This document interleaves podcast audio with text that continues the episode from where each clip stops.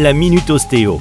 Michael Bergel sur Nutri Radio. Qu'est-ce que la mémoire musculaire? Bonjour, je suis Michael Abergel, ostéopathe et aujourd'hui je vais vous prouver que si vous avez arrêté la pratique de votre sport favori depuis un petit moment, les résultats et les bénéfices obtenus ne sont pas perdus.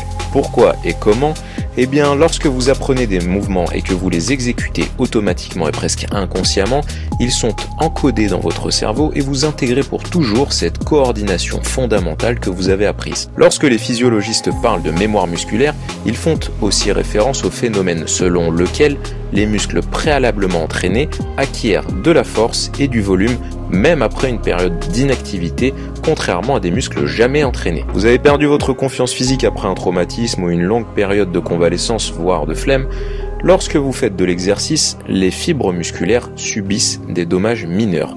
Des cellules satellites vont se déplacer vers les sites endommagés afin de les consolider et les rendre plus forts. Un deuxième mécanisme formidable va vous permettre d'économiser, d'épargner ces cellules satellites à force de faire de l'exercice. Elles seront en réserve et permettront une croissance musculaire optimale lors de votre reprise. Et là, vous allez me dire, oui, mais au bout d'un certain âge, tout ça, ça s'arrête.